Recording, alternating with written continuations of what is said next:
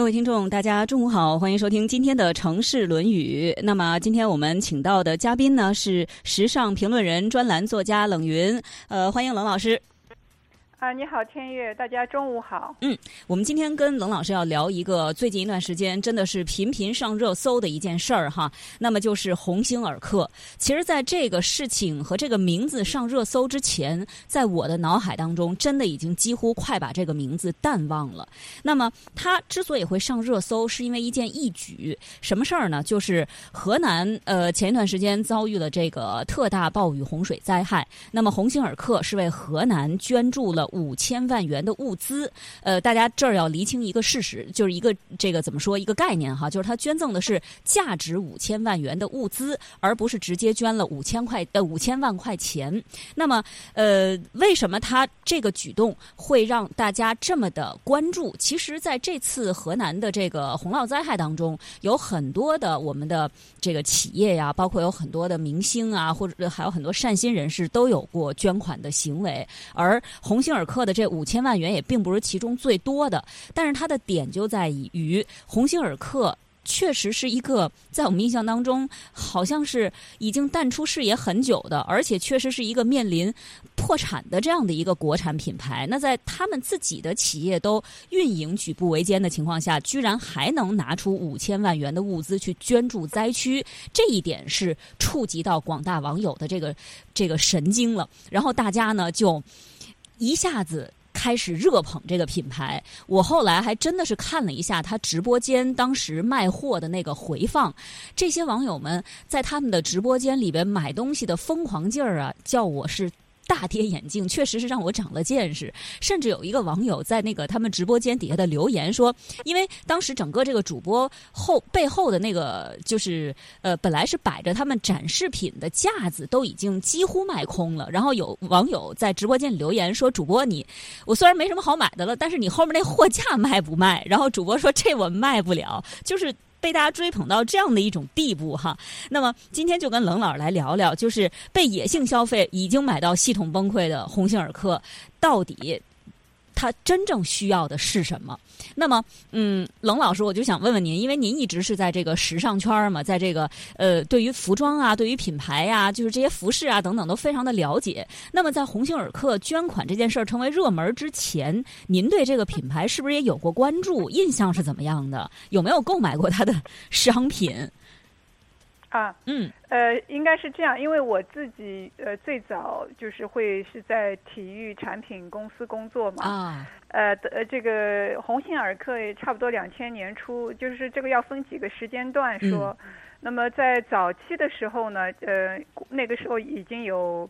在两千年初左右呢，已经有蛮多的国产品牌，呃，包括像鸿星尔克啊，还有这个匹克啊、三六幺啊，还有现在的李宁、安踏。嗯那那个时候，如果站在我那时候因为是在一个国际体育品牌公司工作，就站在我们那个时候视角上来说，觉得他们是差不多的，就没有谁特别的强大。当然那个时候最有名的是李宁，对，呃，这个跟李宁是运动员有关，嗯，但是基本上就是从一个品牌方的角度来说，就觉得呃他们都差不多，而且他们很多也是从制造业成长起来的，嗯。呃，他并不是那个时候他们并不很擅长做品牌。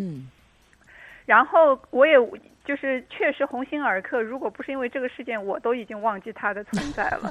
所以这个事情也确实让呃对我个人来说也是非常的让人意意外啊。但它是个意外的惊喜吧。嗯。就是这么多年几乎都忘记它的存在，所以我其实也不知道它到底发生了什么在过去十多年里面。嗯。呃，但是有一件事儿就是当时呃这个。体育行业发生过一件比较大的事儿，就是零八年的时候奥运会啊，我知道它是对整个体育产业都有一个很大的冲击。没错，就是因为零八年奥运会，呃，呃，就李宁，一个他在中国举行，第二个就是李宁走了那个火炬。对。呃，这件事情当时瞬间的也激发了一场类似于像这种。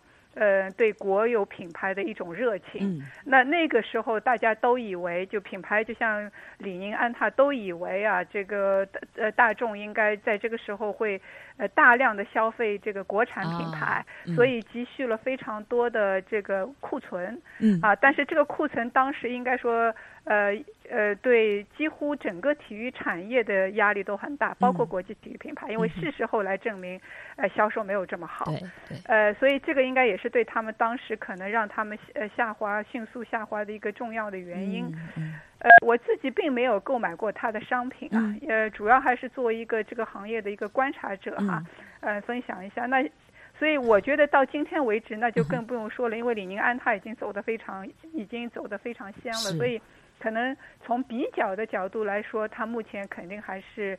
呃，在国产品牌里面，相对于李宁、安踏还是有一定的差距的。哦，OK，所以鸿星尔，其实鸿星尔克在我印象当中，在天津曾经有一段时间，就是您说的两千年前，就是两千年之后那几年，好像门店还是铺的挺开的。就是我们去那个滨江道啊，或这种呃商业聚集区啊，或者一些呃大型的商场，鸿星尔克基本上都是有门店的。但是近些年，像这鸿星尔克的这个事情，这个呃出来之后。后，我还特意观察了一下我会常去的一些商业聚集区，好像除了滨江道之外，其他的地方我就几乎不太能看到鸿星尔克的身影了。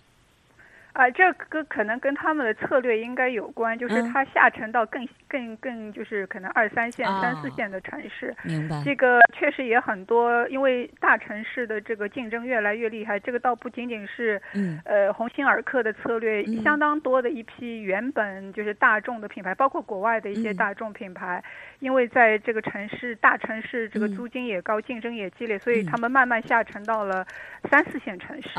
所以我估计像他还有像。像特步啊，还有像匹克，他们也会这样下沉到更更加往下走啊，往往下更更这个三四线城市走啊，所以有可能是因为这个。嗯哼，所以说在这么多年过去之后，鸿星尔克现在在我们的视野当中悄无声息的沉寂了。其实也并不是说它就真的就完全好像是没救了或者怎么样的，而是它是品牌策略转移嘛，冷老师。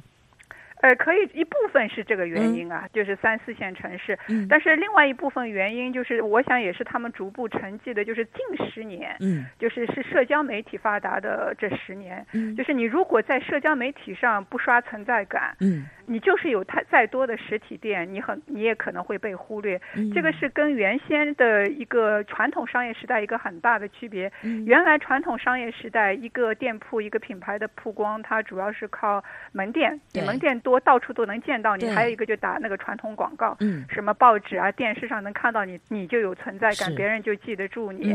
但社交媒体时代，实际上就是你要在社交媒体上刷这个存在感，但是基本上来说，像很多传统品牌。如果你不是很了解怎么去做社交营销的话，哪怕你还有很在三四线有很多门店，也很容易就是被忽略掉。嗯嗯哦，它的这个营销渠道也改变了。没错没错，对，确实是像鸿星尔克，还有就是比如说刚才像您提到的匹克之类的，就是您要今儿不说匹克这个名字，我完全就想不起来是有 这样的一个品牌。对对对，其实还是有一有那么一一批品牌，他们也还在做，匹克也在做。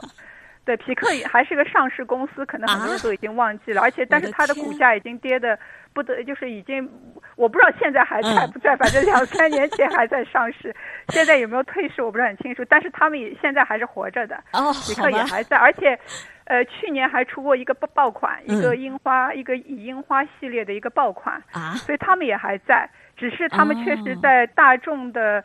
呃，眼里可能他们就是，嗯，因为现在的新品牌各种各样的资金太多了，对，呃，这个我们说是现在的这个商业时代，实际上是一个注意力经济时代，是的，呃，人们的注意力是非常非常短暂的，所以你要是再不出现的话，那更没有人记住你了，对，时代也确实变了，对，没错，您说这樱花这个还爆款，我压根儿没有听说过，它是在哪爆的？我其实也是，我我其实也是非常偶然知道，就是有一次我们做。过一场直播。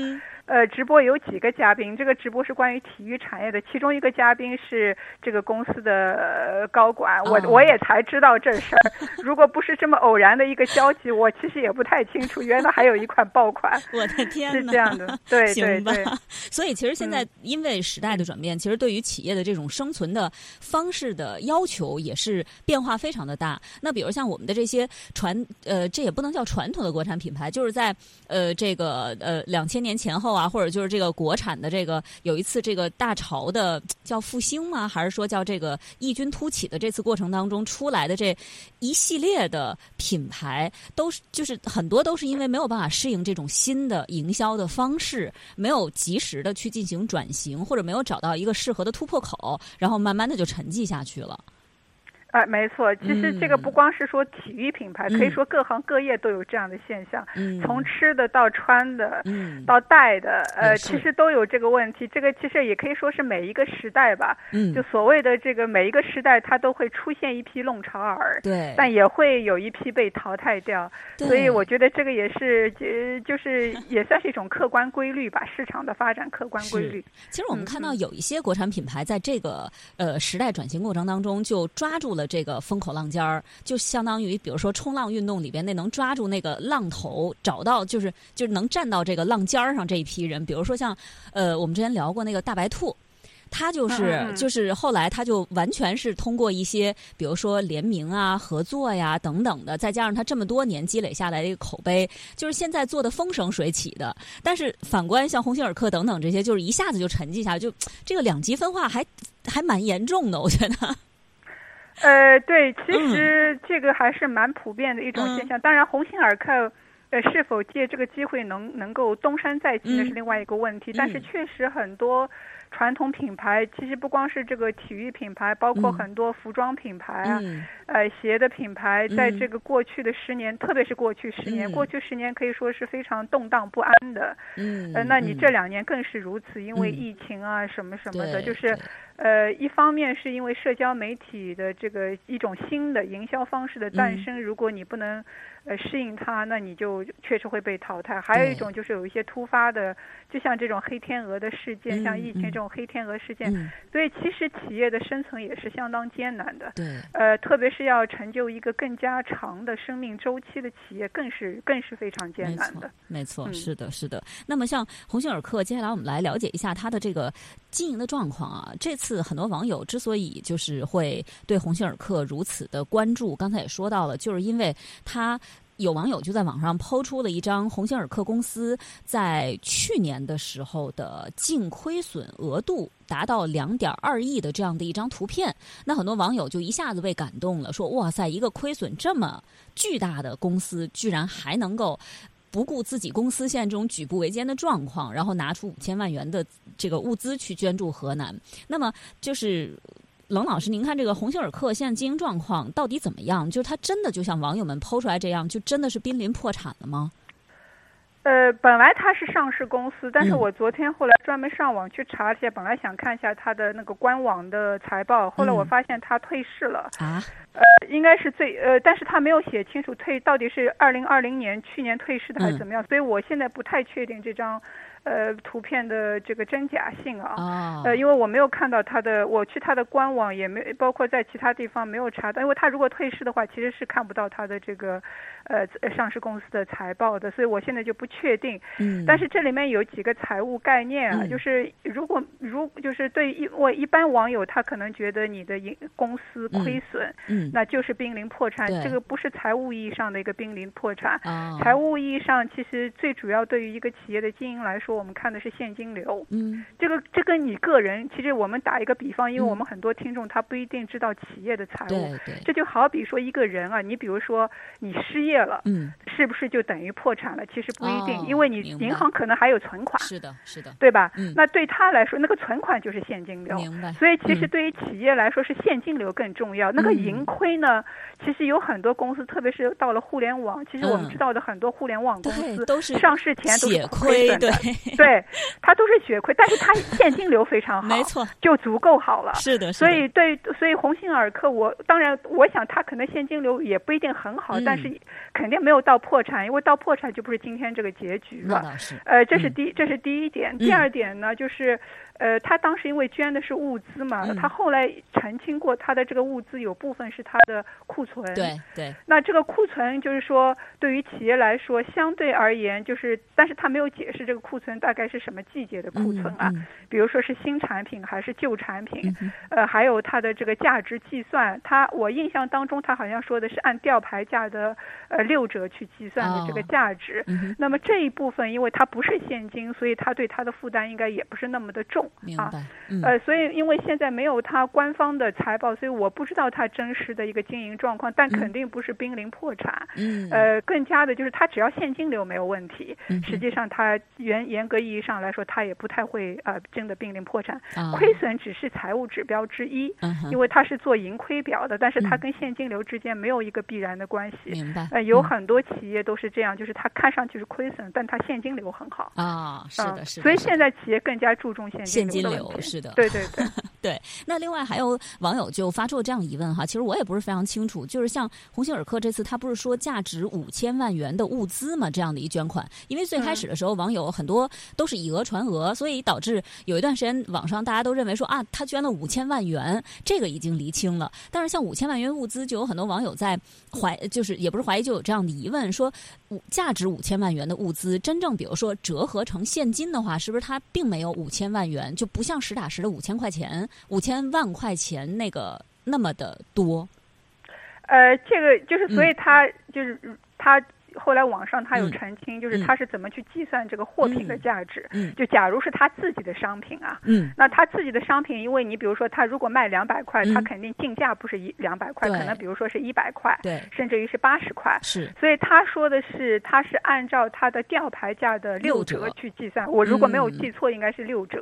那么这个六折，呃呃，应该是在我们的我不知道他的毛利是多少，因为我没有看到他的财报。嗯，呃，也不知道他的。但是它的毛利对于同行来说，根据它的这个定价，我认为是应该可能比同行要低一点。明白。毛利的意思就是它，比如说。这个销售额减去它的进价，这个差价是多少钱？这个是一个一个一个财务指标。呃，我我我感觉哈，因为我没有看到它的财报，但是呃，看它的定价，我认为它的毛利应该是低于它的同行的。啊，所以按照这个价值算，我觉得也算是比较正常的吧。但是它肯定跟五千万现金是不一样的。这个是从货品的角度来说。第二个，它有一部分物资是外采的。对。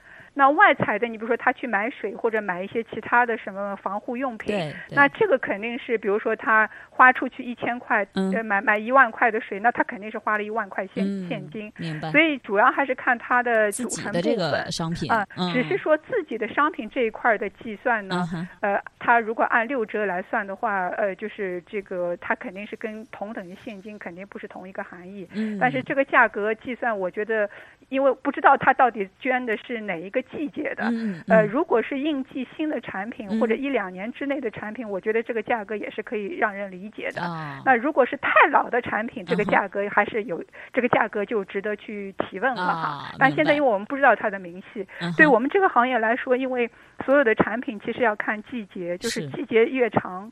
它的价值就越低啊，嗯，应该是这样子的。明白，明白，嗯，就是所以像刚才郎老说，就是说到毛利这个，对于我来说也是一个新鲜的概念。就是像您说的，就比如说我们可以这么计算，呃，比如说这呃一双鞋子，它进价就对于厂家来说，进价应该是，比如说像您说的八十，然后它标价是两百，那这样的话用两百减八十，它这一双鞋子的毛利应该是一百二，对吗？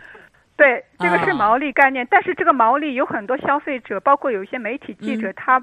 不，他区分不了毛利跟净利的概念。哎，对，他会觉得，嗯，对他会觉得一百二十块钱都被企业赚走了，实际上不是这个概念，这个是毛利的概念。嗯，在这个毛利的基础上，他还要去扣除，比如说员工的工资，我们在财务上就要叫运营费用、管理费用和销售费用。比如说你打广告也要开支，对，办公室要有租金，然后员工工资，还有店铺的租金，还有店铺的工资，所以要把这些费用全部扣除之后，那才是你的净利。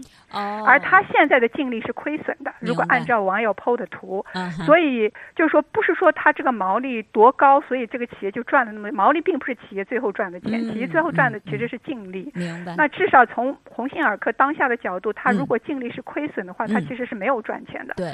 啊，是这个概念，对对对，哦，原来是这样，哇塞，里面的门道好多呀！啊，毛利和净利因为是一个专业的财务概念，就做财务的人知道，但是如果一般外面的人他就搞不清楚，他就觉得啊，你进价八十块钱，你就卖给我两百块钱，你赚了一百二十块钱，但是你要想，这个卖鞋子的人的工资来自于哪里？卖鞋子的店铺的租金来自于哪里？这个是另外要扣除的，他这个八十块钱只是产品的价成本。就你做一双鞋要有材料费，对，然后做做一双鞋你要有物流费，做一双鞋需要有人工费，因为人要把它做掉，它这个八十块钱是指跟产品直接相关的成本，但是产品以外的，那你说办公室还有一堆。人工员工他要做营销推广，对，他还有管理层，他还有办公室租金，还有店铺的租金，这些都不在八十块钱之内。嗯啊，所以这是另外扣除的。哦，原来是这样。对对对对，所以好多人搞不清楚，包括有的记者会说啊，你看有很多地方有很多品，包括服装也被认为是个暴利啊，就是说可能一百块钱进来的，可能五百块，什么八百块，有的也确实会有一千块。有极少数的现象是有暴利现象存在的，就比如说他。可能一百块进来，它标价标成一千多块，这种也有，但这个还是属于少数的。是的，呃，它到最后其实这个看企业的上市公司的财报，就大部分。呃，在鞋服行业好一点的净利可以高到百分之十到十五之间，但这已经是最好的了。这么低啊？我还以为对，这没有，这已经是最好的表现。这个是净利啊，就扣除所有的啊。呃，这个而且还是税前的，因为它还要根据净利再去缴纳这个所得税的。嗯。然后那大部分可能就百分之五到百分之十，差一点的百分之一到百分之二，也就是他一百块钱只不过赚一块钱、两块钱，或者一百块钱里面只是赚十到十五块。所以这个是才是他真正盈利的部分。那还有。亏损的部分，像这两年因为疫情亏损的企业很多，所以毛利这个概念并不仅仅，其实它不是一个企业真正赚到的钱。嗯嗯，哇，今天真的是，其实我在跟您聊这些之前，我一直都觉得说，天哪，我说这，我我一直觉得服装行业就呃，比如说服饰行业这个利润非常的高，但其实并不是这样的。对对，因为很多人分不清楚利润还分毛利。对对对对对对，他们还是有很大的差别的。对，大家都把毛利就当成了净利，就觉得赚的这些钱都概念。没错没错，好吧。对对，嗯，是的是的。对，咱继续回来说到鸿星尔克这个事儿哈，呃，就是在因为鸿星尔克捐助河南的这件事情被网友们呃热捧嘛，然后很多人就。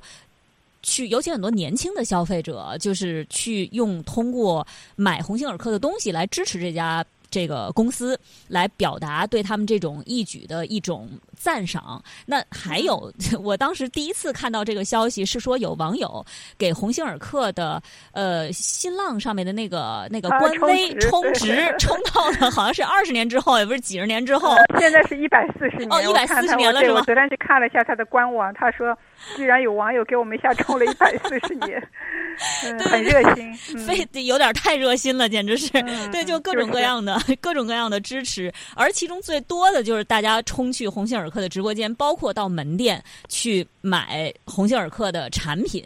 前两天我是看到网络上有一个我一直在关注的一个服饰穿搭的 UP 主，他当时就去了他所在城市的鸿星尔克的门店，然后也是去要买他们的鞋子呀，反正 anyway 买什么都行，就买一样东西来去表达他对鸿星尔克这种善举的支持。结果他当时因为他是。做拍了一个 vlog，就看到大排长龙，就是外面真的是转着圈的排，好像只有某国际知名品牌的那个运动鞋 在发售限量款的时候，我们才能看到的这种情况哈。然后呢，他是历尽千辛万苦才抢到了一双号和自己根本就不合适的鞋子，买回了家。对，真的是这样。然后鸿星尔克呢，也是因为大家这种，像我刚才说到，就是他的直播间，呃，当时是就是被抢爆了嘛，当时这主播都。被感动哭了，说我们之前直播间里可能这一晚上就几百个人在看，但是突然间变成了几万个人，甚至十几万个人。到后来再看，主播都已经疯掉，说从来没有接纳过这么多的这个 这么多的观众来同时在线看，而且同时下单，后台网络也崩溃了好几次，直播间卡了无数次。对对，那由于近期订单的大量涌入呢，使得整个公司系统都已经崩溃了，据说是。超过四十款的产品跟不上备货量的需求，各地仓库都已经售空了。那个主生产线远远的超负荷在进行生产。鸿星尔克到后来，像直播间里的主播就已经开始呼吁，包括鸿星尔克的那个。老总都出来呼吁大家说理性消费，退掉目前没有库存的这个商品。那么像这样的野性消费，对于一个品牌和一个市场会产生什么样的影响呢？冷老师，比如说鸿星尔克真的就会借此能翻身吗？像咱们刚才您提到的那个问题。呃，翻身，我个人认为这个毕竟它是一个偶发事件哈。呃，因为翻身其实是。说你到底长远性发展、长远的发展可可可行性在哪里？那从长远来说，它肯定依赖的还是有，主要还是靠他自己的这个产品的，比如说设计也好、质量也好，还有你的服务体系，主要肯定是靠这个的。这个任何事情你要可持续发展，它一定是需要在一个健康的、有序的这样前提之下。这种偶发事件呢，我觉得就像这样的事件。呃，它首先还是跟互联网的魅力，特别是现在的社交互联网的魅力有关。就是社交互联网，其实互联网诞生对于我们传统，对于相比没有互联网时代，其实我并不认为它是创新了多少新的东西，而是它放大了所有的东西，好事也放大了，就无数倍的放大，好事也放大了，呃，坏事也放大了。对。你比如说，在没有互联网的时候，我们有疯狂的时候吗？我们也有。有。比如说，我们在十几岁、二十几岁，我们就说什么歌星演唱会、追星，他也有这种疯，但是这种疯狂是不被放大，在那个时候是封闭的，他也很难得到传播。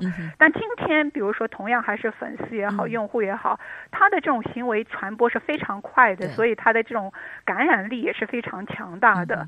呃，所以他就。就让这件事情变得从某种角度来说有点不可思议，因为这种事情，反正我我我我觉得应该大多数人在都都应该没有经历过这种疯狂。没错。那他自己，所以我想对他自己来说也是一种极大的一种意外。嗯。当然了，我觉得在这件事情本身上，呃，消费者的行为他虽然是非理性的，但是好在嗯，大家在这件事情上本身是善意的。嗯。我觉得这个是很重要的一点。啊，但但是这种善意其实对于品牌来说是个极极大的压力，因为别人对你的期望也是肯定是也也也也高了嘛。他因为他是因为认可你，他才来这样子用行动花真金白银，这个绝对是行动，他不是嘴巴上叫一叫，他是花真金白银来支持你，这个不是一般的感动一下就结束了。是的，是的。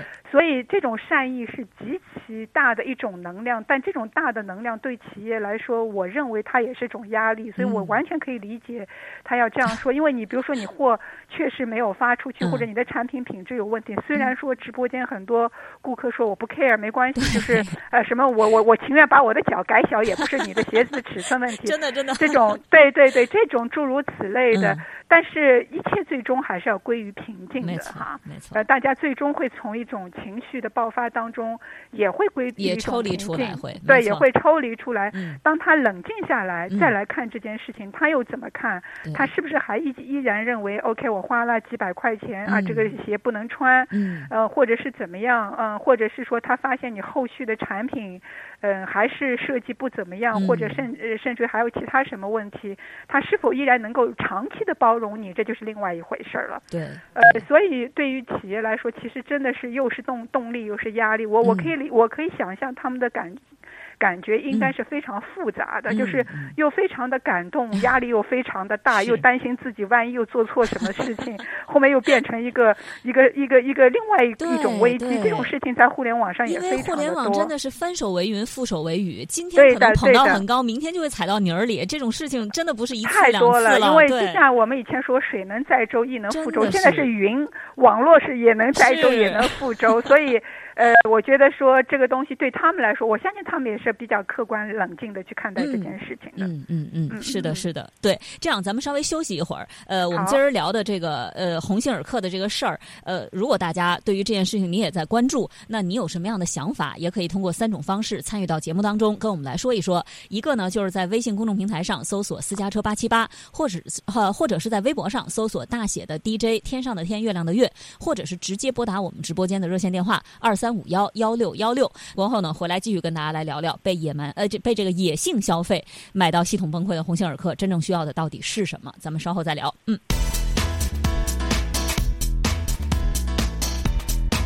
欢迎回来，继续收听我们今天的《城市论语》，我是天悦。那今天我们请到的嘉宾呢是时尚评论人、专栏作家冷云。再次欢迎冷老师。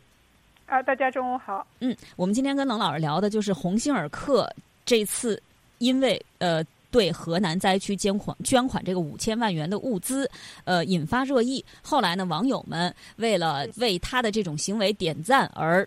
狂买鸿星尔克的东西，最终把鸿星尔克买到系统崩溃。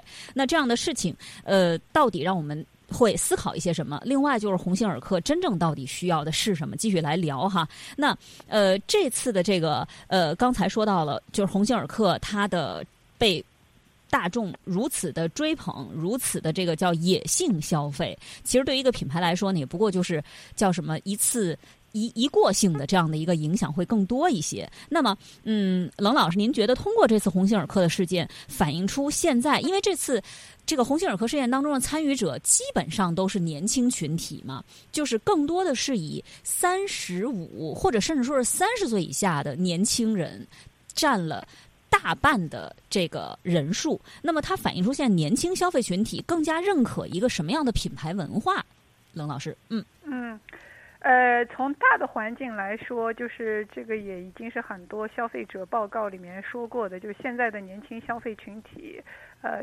非常的爱国和支持这个民族品牌，本本国就国我们就本土品牌，这个是跟这个当下就对国货品牌的支持，这个应该是跟当下的整个的大环境，也包括我们本土品牌的这个本身成长的，呃，比以前要成长很多，这些都是息息相关的。对，所以我觉得最主要的还是说，呃，应该说对于当下的我们国内的本土品牌来说，是一个非常好的机遇。嗯，就是我们消费者愿意相信。本土品牌，嗯嗯，呃，而且也也自认为愿意相这个相信，一个是相信我们的呃设计也罢，品质也罢，还有我们自己的这种文化载体啊。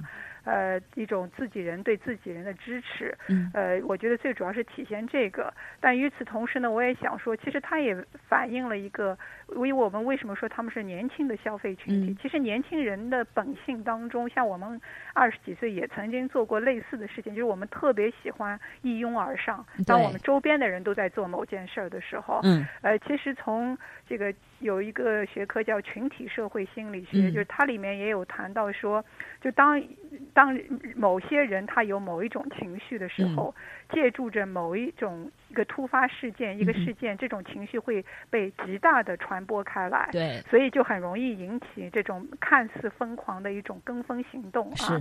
这个其实体现在这个事情上也是非常明显。那我前面说了，其实从这个消费者行为来说，其实每一个年轻的群体，我们在二十几岁，我们也做过疯狂的事儿，只不过那个时候这种东西现象没有被放大，因为那个时候的媒体传播力没有这么强。对，现在看上去它非常的疯狂，实际上我觉得在本质上，它也体现了年轻消费群体比较喜欢一拥而上的这种。一种一种，我觉得在这个年龄段特有的一种一种一种一种现象。没错，没错。嗯嗯嗯嗯。所以就是年轻人其实更多的会有那种所谓的叫这个冲动嘛。对，所以才会有这种就非理性消费。其实你想，三十五岁以上，像我们这个年龄，要再冲动的可能性就很小。太难了。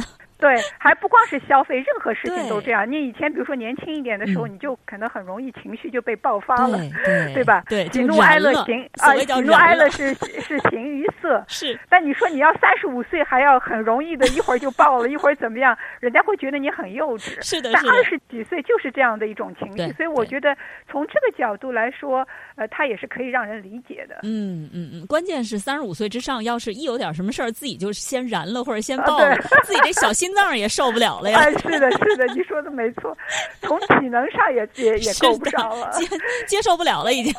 对，是这样。你就像这几天看这个奥运比赛，太紧张的我也不敢看。我也是。所以，不同的年龄段有不同的这个表达方式。哎，是的，是的。我前两天看那个女双的那个羽毛球，因为我自己看奥运，多说一句题外话，我自己看奥运属于我玩什么项目我才喜欢看什么项目。然后看羽毛球女双的时候，真的是看完之后这一宿啊，我这个心嘣嘣嘣就没有平复下来。是不能轻易激动了，已经。现在已经真的是不能轻易激动，所以我们就 相对来说会理性一点儿。没错，没错。所以鸿星尔克直播间我都没有真的，因为我平常是有看那个直播的一个习惯嘛。但是鸿星尔克直播间那个我真的没有敢看呃直播，我是后来去找的他们发到网上的一些呃视频片段，因为为了做这节目才去看了一下。因为那个那个那种情绪，我觉得我可能陷进去之后就很难拔出来了。是，其实我我我我也看的是回放，然后我有那么几秒钟我很心疼那个主播，我在想，我要是那个老板和主播，我大概应该是要崩溃的样子，因为我承受不了这种巨大的，虽然是善意的，但是巨大的压力。对对，就有的时候这个善意太多的话，它就是特别沉的一个负担。哎，对对，我我我就会担心，万一我的货被发出去质量不好，又被骂回来怎么办？或者我发不出去货怎么办？就各种担忧会，对对。是的，是的。当然，主播在那个直播间里面就数次情绪崩溃嘛，就是嚎啕大哭。我完全可以理解，他们二十几岁了都，对，是完全可以理解。对，那么我们再接着说这个鸿星尔克哈，这个年轻消费群体他们的这种呃爆发性的情绪的这个叫什么冲击哈？那么对于这个鸿星尔克来说，呃，这一次确实让他们爆红了一把，而且是。绝对绝对的出圈了。那么在野性消费的这个热潮，像您刚才说，它毕竟是一个短期行为，就大家一定是会情绪平复下来的，一定是会走出去的。那么在这个热潮退去之后，那么鸿星尔克未来其实还是要考虑说，我们怎么借着这样的一个叫一个一个利好吧，或者是一个一个嗯正向的推动去。继续的能够保持一个增长，甚至在未来有没有可能说跟安踏呀、李宁啊这些我们在运动领域发展比较好的国产品牌来进行一个市场竞争，发展出自己的品牌优势？您有什么样的建议？嗯。呃，我觉得像鸿星尔克，其实它有一个很好的对标品牌，就是我我不知道你应该知道那个迪卡侬哦，知道迪卡侬是欧呃欧洲的品牌，它其实他们的特色就是高性价比是呃这个，但是高性价比跟便宜还不太一样。那个迪卡侬的价格有很多产品也是一两百块两两三百块的鞋子，但它的鞋子的质量非常好。啊，然后它的高性价比主要是靠三点做出来的。第一个，它是店铺地址的选址，嗯，呃，迪卡侬的店铺都很。都都比较偏远，但是它都很大，对，呃，几千甚至于可能上万这样平米，它里面的产品线非常的丰富哈，呃，所以它的有规模化，所以而且店铺地址显得比较偏远，所以它就相对来说运营成本比较低，比较低啊。第二个，他们几乎不做广告，所以它的营销开支没有像其他体育品牌，因为体育品牌也是跟体育品牌跟那个美容有点像，美容业它也是相当部分的这个我们刚才说的，呃，为什么净利？那么低就是花在这个营销广告上是非常多的。那体育公司也是会花很比较大的一笔钱在这个营销上。嗯，但是迪卡侬相对来说在广告上的开支就没有像其他品牌这么大。对，这也是为什么你可能也我们也很少从媒体当中看到它。但是它其实在业内的口碑和消费者的口碑是非常好的。呃，第三个呢，它是供应链供应链的能力非常的强，就是它的供应链很高效啊。那这些其实都是要靠。呃，专业的技术去做到的，不是光是靠策略。就像供应链管理也是个非常专业的事情。那像我觉得，因为鸿星尔克，它现在给人给消费者的定位一种，呃，心理的一种感受，就是这个产产品很价格很低。对。啊，就就比起其他品牌来说，所以它完全可以借这个对。对，嗯，呃，他所以他完全可以借着这样的一个心理定位、消费者的内心定位，然后去把它转型做成一个真正高性价比的产品。这个其实也是他们在做的，但我觉得他可能产品质量、包括设计、包括在运营效率方面，呃，都都可以参考一下，像迪卡侬。迪卡侬有点像服装界的优衣库一样，因为优衣库也是做高性价比的。没错，没错。对，就是我刚还想问您，对，迪卡侬是不是相当于就是呃运动品牌界里边的？快时尚那种感觉，哎，有一点，它它倒不是快时尚，但是它在规模化方面，其实优衣库也不算快时尚。优衣库的开发周期在时尚圈算是慢的，但因为它并不是追求潮流的，所以你看它款变得并不多。嗯，但是它是做做做性价比，就是质量设计，而且他们做的都是大众都会穿的。嗯，呃，他的衣服都不挑人的。对，就像就像迪卡侬的，你迪卡侬一般去购物都是家庭购物，是的，是的，就是去进去了以后，就是全家的男女老少的东西都能。家子都搞定，是。所以他们是完全做的是大众要的东西，很务实，嗯，然后性价比高，这个就是老百姓比较喜欢的一类产品。没错，没错。迪卡侬可以走啊，不，那个鸿星尔克可以走这条路线，因为他们已经有这样的基础了。是的，我我就觉得很，就是刚才您说像呃迪卡侬吧，它确实是呃在我们认知里边是一个性价比非常好的一个牌子。比如说像我们家要是说一说买什么运动类的东西，比如买个球鞋呀，买个什么那个吸汗衫啊，像夏天前一段时间刚入夏的时候，买这种凉快的、轻薄的又那个舒服的衣服，我爸妈每年夏天入夏的时候都会让我带着他们到迪卡侬采购一番，就已经，您想他们都多大岁数了呀？就在他们心目当中已经稳稳的占据了这个一席之地了。对对对，他他们一直做的非常稳。对，就迪卡侬没有什么太大的大起大伏，你也不很难在媒体上看他爆发出什么大新闻。嗯，但他一直都很稳，然后他在业内和在消费者心中的口碑也一直很稳。嗯哼，啊，所以这家公司其实是非常了不起的，因为他很低调，也也不太怎么渲染自己，但是他。呃，总体来说是一个非常好的公司。哎，是的，是的，而且我觉得迪卡侬也并没有说，比如说您刚才说到优衣库，我还觉得它有一些产品的设计啊之类的，虽然它也是基础款，但至少它的设计方面还不错。但迪卡侬真的，我我我，因为每年都要带我爸妈去不止一次哈，我就发现迪卡侬在设计上，对，没有任何出彩的地方。对对对。对，所以就是 我觉得跟他们就复制他们这种状，就复制迪卡侬的这种状态，至少在设计方面，我觉得鸿星尔克应该没有什么太高的门槛儿。啊，这个对，这个设计就是说，因为我们可能后面也会谈到球鞋的设计跟服装的设计还不太一样，球鞋会更多的讲究功能啊。呃，我们但是从消费者的角度，我们一般去穿一双鞋子，你只要舒服了，可能你更多的关注是它的视觉，对对对，呃的东西哈，不太会关心它更多的关于功能。是，呃，但是从质量来上来说，迪卡侬的质量肯定还是胜，稍微还是要更胜一筹的。啊，明白明白。另外像供应链之类的，可能是鸿星尔克更多需要学的，差距更大的地方。对对对，因为因为因为供因为为供应链。还是个非常专业的事情，对，是的，是的，而且也不太好复制，好像。呃，对对，因为它是一个供应链的，它包括很多外部资源的整合和管理，这个是需要需要专业能力的。哇塞，好吧，那鸿星尔克未来还有很长的路要走，而且要下大决心和力气才可以。是是是，任何的品牌发展都不容易的。嗯嗯嗯嗯。那么这次您看哈，就是鸿星尔克事件，其实让我们可以呃能够。看到未来就是咱们的国产体育用品的市场还是有持续增长的一个空间和非常大的一个希望的。那么，国内消费者对于咱们本土品牌的认可度也是在进一步增高。像您刚才说到的，那各大的国货品牌也有很大幅度的一个市场增值的空间。那目前，像刚才您也提到了，就是我们的国产体育用品在外观呀、性价比方面啊等等的，它的竞争力到底处于一个什么样的状态？那么，在哪些方面我们还需要有要加强和进步的地方？我们如果统一就从一个宏观的角度来看，就是我们拿国际一线品牌跟国内一线品牌来比哈，我们这个比如说像李宁、安踏来跟耐克、阿迪来比，呃，在大众消费品市场上，我认为他们的差异没有那么大了。呃，无论是在产品设计，还是功能，还是说店铺运营的手段，差距是有的，但是比以前肯定是小很多了。比如说到目前为止，可能我觉得耐克还是数一数二的，在呃这个企业的运营方面还是产品。方面，嗯，但差距主要是在两点。第一个呢是产品的科技含量，这个产品的科技含量主要是指球鞋，啊，主要是指这个球鞋。嗯，呃，这个球鞋呢，就是我们说举个最简单的例子，你就看全世界最顶尖的运动员愿意穿谁的鞋子，啊，这就是一个差距，这是个最好的例证。但你说普通老百姓像我们，你说你要排买一双。